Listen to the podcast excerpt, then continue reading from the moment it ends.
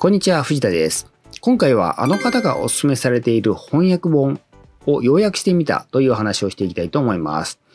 翻訳本っていうのはですね、海外でベストセラーになっている洋書がですね、日本語版になって出版されている書籍のことです。あの方というのはですね、勝間和代さんのことです。勝間和代さんの、えー、最近書かれた書籍ですね、勝間式金持ちになる読書法で紹介されているですね、翻訳本があるんですけど、今回はこれらについて私自身のためにまとめてみました。えー、ただですね、きっと読書好きのあなたの役にも立つと思います。えー、今回の動画はちょっと長くなりそうです。はい、今回の動画でお伝えする内容です。ビジネス書は断然翻訳本、おすすめ翻訳本の要約、オーディオブックだとお得、こういった順番でお伝えしていきます。私のことご存知ない方多いと思います。簡単に自己紹介させてください。サクッと1.5倍速15秒ぐらいでお伝えしますので見てください。藤田博と申します。ウェブ集客コンサルタントをやっています。大学卒業後15年ほどシステムエンジニアとしてサラリーマンをやっておりました。脱サラ独立してフリーのコンサルタントとして15年ほどやってこれております。現在は顧問契約とオンライン講座をサービスとして提供しています。よろしくお願いします。はい。ビジネス書は断然翻訳本ということで、ある程度ビジネス書をですね、読み込んでくると、すぐに日本人のですね、書いたですね、ビジネス書のレベルがですね、自分のレベルに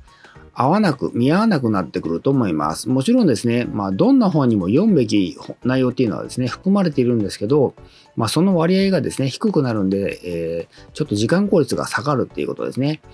ところが、要所の翻訳本の場合はですね、ほとんどが高いレベルを維持しているので、読むに値する本が多いと思います。これはですね、私自身が前から感じていたんですけど、最近読んだこの勝間さんの本でも同じことを述べられていたので、さらに確信をですね、強く持ったっていう感じですね。そしてですね、えこの本で紹介されているですね、翻訳本をですね、ちょっとご紹介したいと思うんです。実はですね、この本はですね、末尾にですね、袋閉じがあるんですね。で、この中で、えー、勝間さんのおすすめ本が紹介されてます。で、袋閉じの中でも翻訳本がですね、紹介されてるの多いんですけど、これをですね、ばらすとですね、ちょっとやっぱ問題があるので、それはやめておきます。今回ご紹介するのは、本文中で紹介されている本、つまりですね、立ち読みでも読める部分に留めたいと思います。はい、おすすめ本の要約っていうことで、それではですね、本文中で紹介されている本をですね、8冊、えー、どんな本なのか読むべきかどうか、どうなのかをですね、の判断にですね、役立つようにですね、ちょっと要約してみたいと思います。まあ、くどいですが、袋閉じの部分は含めていません。あくまでですね、えー、立ち読みでも読める見られる、見られる部分ですね。もしですね、袋閉じに興味があることはですね、本をご購入されればいいかなと思います。はい、1番目、ファクトフルネス。えー、ハンス・ロリングさんの本ですね。もうこの本めちゃくちゃ売れてる本ですが、100万部ですかね、もう。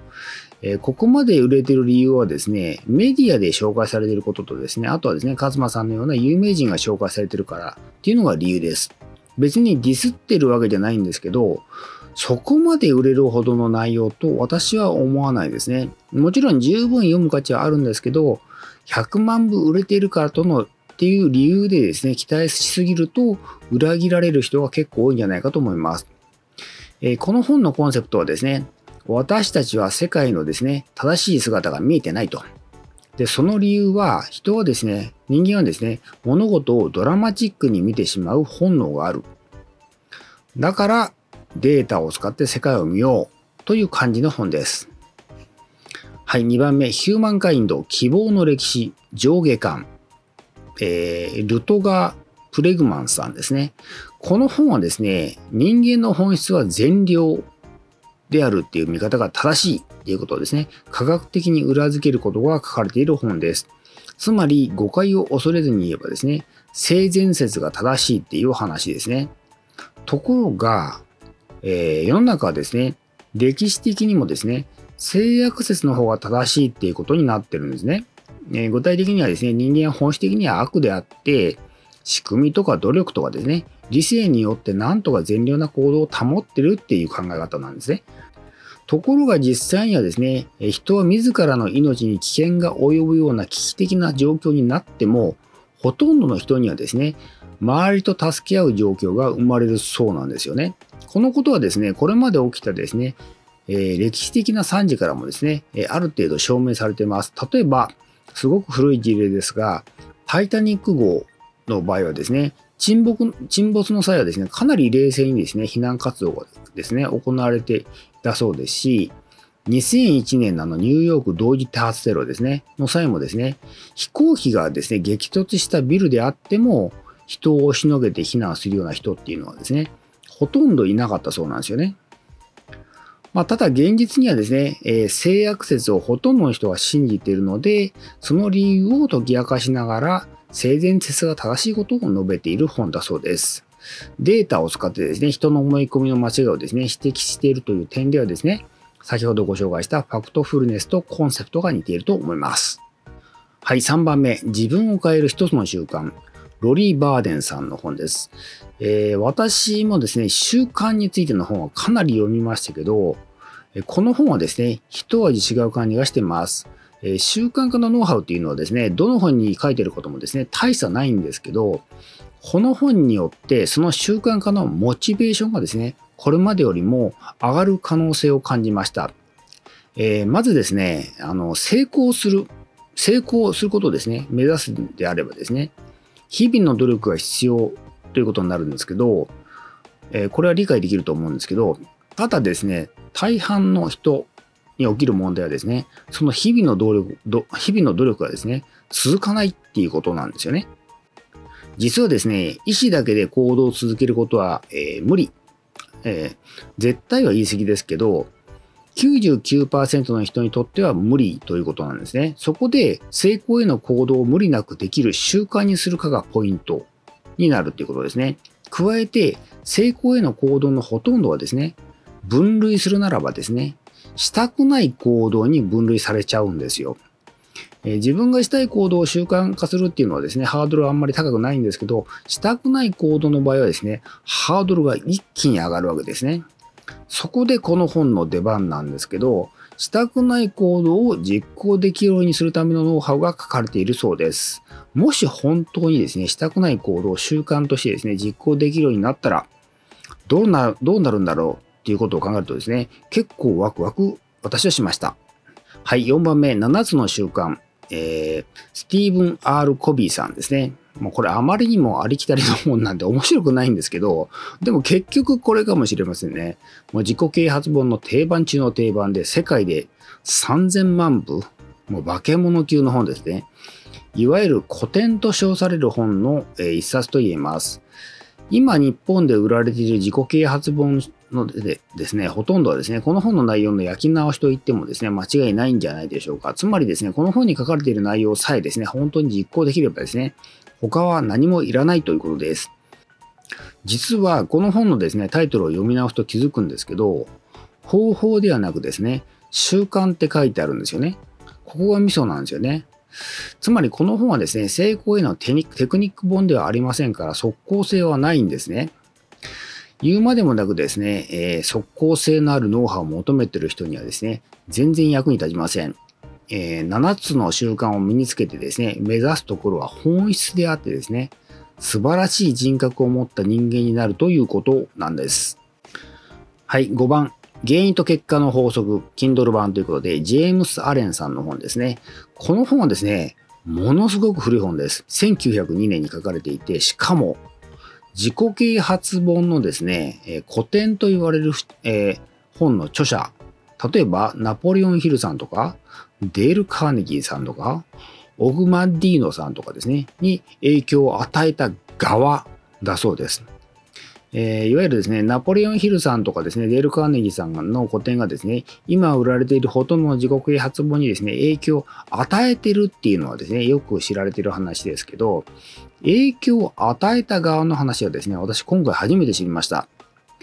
ところで、えー、翻訳本でよくあると私が思ってるのがですね、放題、日本語タイトルがですね、その本の内容を伝えてられてない、伝えられてない、あるいはですね、誤解を与えているケースが多いんじゃないかということなんですよね。この本のですね、現代タイトルはですね、アザーマン・シンケースなんですけど、日本語訳するとですね、人は思いの通りになるという意味だそうです。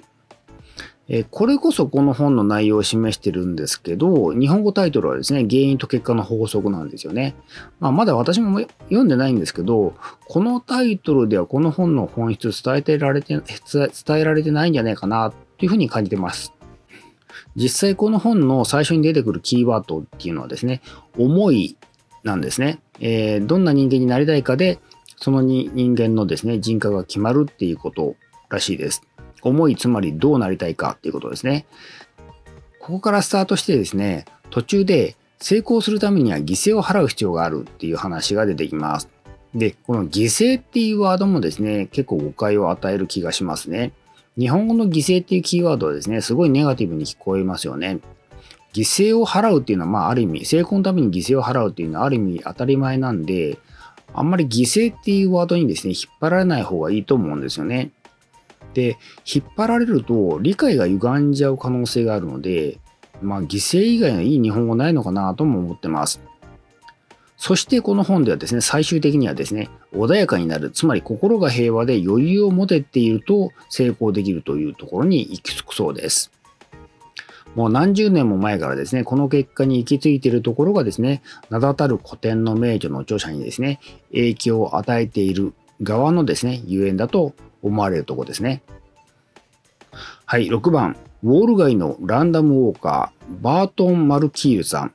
この本はですね、株式投資について学ぶための本のようです。ちなみにですね、1973年が初版ですよ。で、12版も改訂されてる本だそうです。珍しいですよね。そしてですね、えー、最新の情報が含まれています。え内容ですけど、まずですね、株式投資の2大派閥といえるですね、砂上の楼閣派とファンダメンタル学派について書かれています。前者はテクニカル分析を駆使するですね、いわゆるトレーダーみたいなやつですね。まあ言い方悪いんですけど、短期間で楽して、楽して稼ぎたい方がですね、好むタイプですね。で、後者はですね、本質的な株というか会社の価値を見るタイプで、ウォーレン・バフェットさんがですね、代表になります。短期での利益なんか考えずに株式を持ったら動かさずに保有し続けるっていうことですね。まあ、両者は言うまでもなく全く相入れない考え方なんですけど、この両者の理解ができるかだけでもですね、この本を読む価値がありそうです。そして株式投資の際にですね、あの、ポイントとなるですね、バブルですね。バブルについても書かれていて、バブルへの向き合い向き合い方についても書かれています。で、バブルはですね、人のですね、思考を狂わせますので、このことも株式投資をする際には非常に重要な知識になると思います。はい、7番目。金持ち父さん、ビーボー父さん、ロバート京崎さんですね。この本もですね、有名すぎるんで聞いたことがない人はですね、少ないと思うんですけど、まあ、平たく言うと、お金持ちとはどんな人なのかを説明してくれている本ということでしょうか。えー、まず資産と負債についての理解から始まるんですけど、ここが分かってないというかですね、騙されている人がですね、多いことがですね、多分理解できると思います。私もですね、過去は騙されてました。そしてですね、この本のメインと言えるのはですね、職業をですね、